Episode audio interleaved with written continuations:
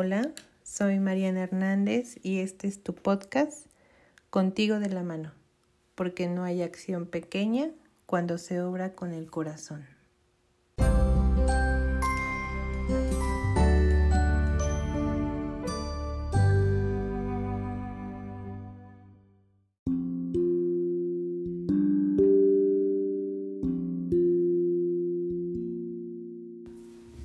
Bueno, pues bienvenidos sean todos ustedes a este nuevo episodio.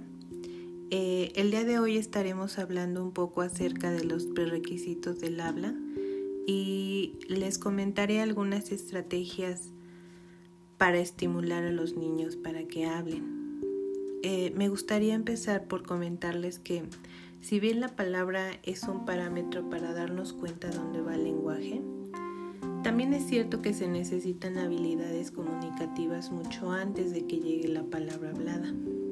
Más allá de preocuparse siempre por una palabra, habría que preocuparnos por qué habilidades necesitan los niños antes de que esto suceda. Dichas habilidades son, por ejemplo, la comprensión. Es importante saber si el niño comprende el lenguaje, no hay manera de que un niño hable si no hay comprensión. Siempre llega primero la comprensión. Eh, es importante también observar si sigue instrucciones, si responde a su nombre, si tiene ya nociones de vocabulario. Un niño no puede hablar si no tiene conocimiento del mundo. Después viene otro prerequisito importante, que es la interacción el enganche social que el niño tenga, si te mira los ojos, si se engancha con el contacto visual, si le interesan las demás personas, si tiene intención comunicativa, si tiene deseos de comunicar, porque si no tiene deseos de comunicar, también le va a ser un poco difícil el hablar. Otro prerequisito importante serían los periodos de atención.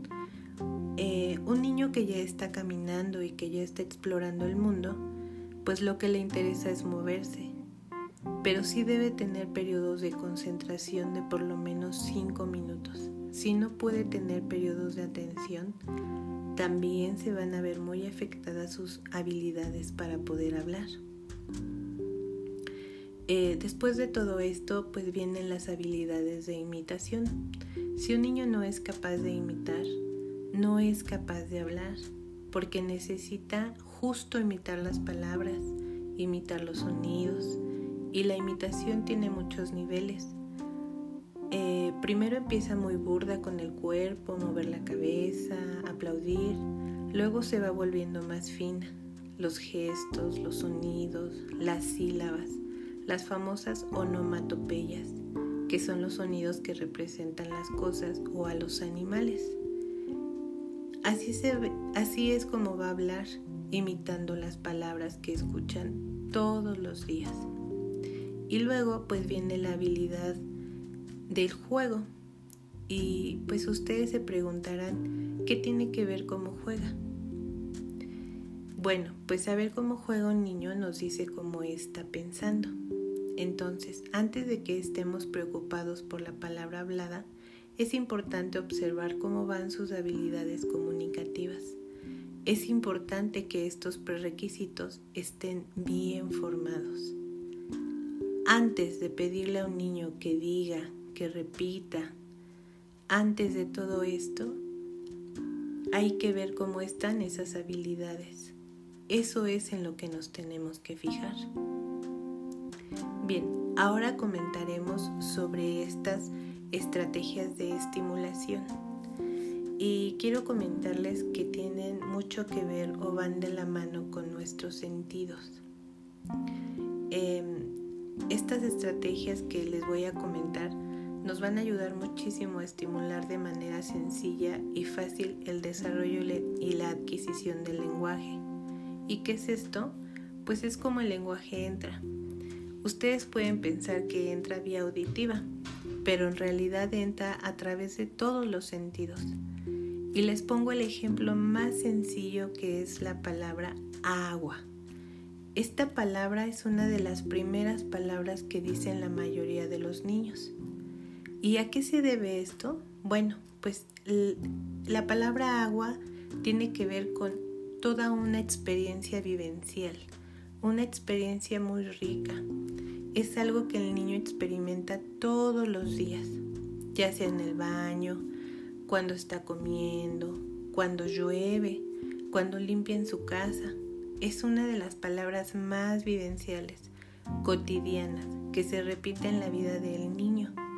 Por eso no es de extrañarse que es una de las primeras palabras que el niño diga. Entonces, ¿qué te sugiero? Pues te sugiero que te fijes en cómo el niño vive el lenguaje.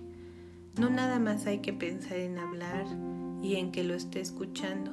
Hay que pensar también en lo que está sintiendo a través de todos sus sentidos y a través del movimiento. Quiero decir que cada vez que estamos hablando de cualquier cosa, por ejemplo, de nociones espaciales, pues hay que ayudar a ese niño a que literalmente esté sintiendo el movimiento, que sepa que es arriba, que es abajo y que esto lo acompañemos de la palabra. Bien, otra estrategia son los cuentos sensoriales. Estos cuentos son aquellos que tienen texturas eh, se recomiendan mucho las texturas, por ejemplo, donde viene el animalito, por ejemplo, un pollito, y a lo mejor tiene el peluche, donde el niño lo puede tocar y a lo mejor está escuchando que yo digo, pío, pío, pollito. Y a lo mejor también le estamos cantando una canción relacionada. Si tú te das cuenta, ahí implicamos pues diversos sentidos. Entonces, la comunicación sensorial o la estimulación sensorial no se trata de que bombardeemos al niño con muchísimos estímulos. Se trata de que esos estímulos sean congruentes y que entren por todos lados, porque hay niños que aprenden de maneras distintas. Bueno, pues todos aprendemos de manera distinta y tenemos habilidades distintas. Probablemente tú lo has vivido cuando has estudiado. Hay personas que se les facilita más si lo leen, otras si lo escriben, otras si lo dicen en voz alta, para poder escucharlo. Y bueno, pues la enseñanza sensorial está justo basada en las inteligencias múltiples, es decir, en que cada persona tiene habilidades más desarrolladas, habilidades que se le facilitan mucho más para el aprendizaje. Entonces, ¿qué te sugiero? Algo muy simple, Observa al niño. ¿Qué le gusta más? ¿El movimiento? ¿O es un niño como más visual, que se concentra mucho explorando? ¿O un niño muy auditivo que disfruta mucho la música? ¿Qué tipo de niño es? Y por ahí es por donde vamos a entrar a estimular el lenguaje. Si es un niño que disfruta la música, bueno, pues vamos a cantarle mucho, Vamos, si es un niño que disfruta el movimiento, no esperes a que esté sentado y tú enseñándole tarjetitas. O un cuento, a lo mejor va a aprender a través del movimiento. Esto es la enseñanza sensorial. De eso se trata entonces mi recomendación. Súper importante, vive el lenguaje, haz del lenguaje una experiencia vivencial. No te dediques nada más a enseñar.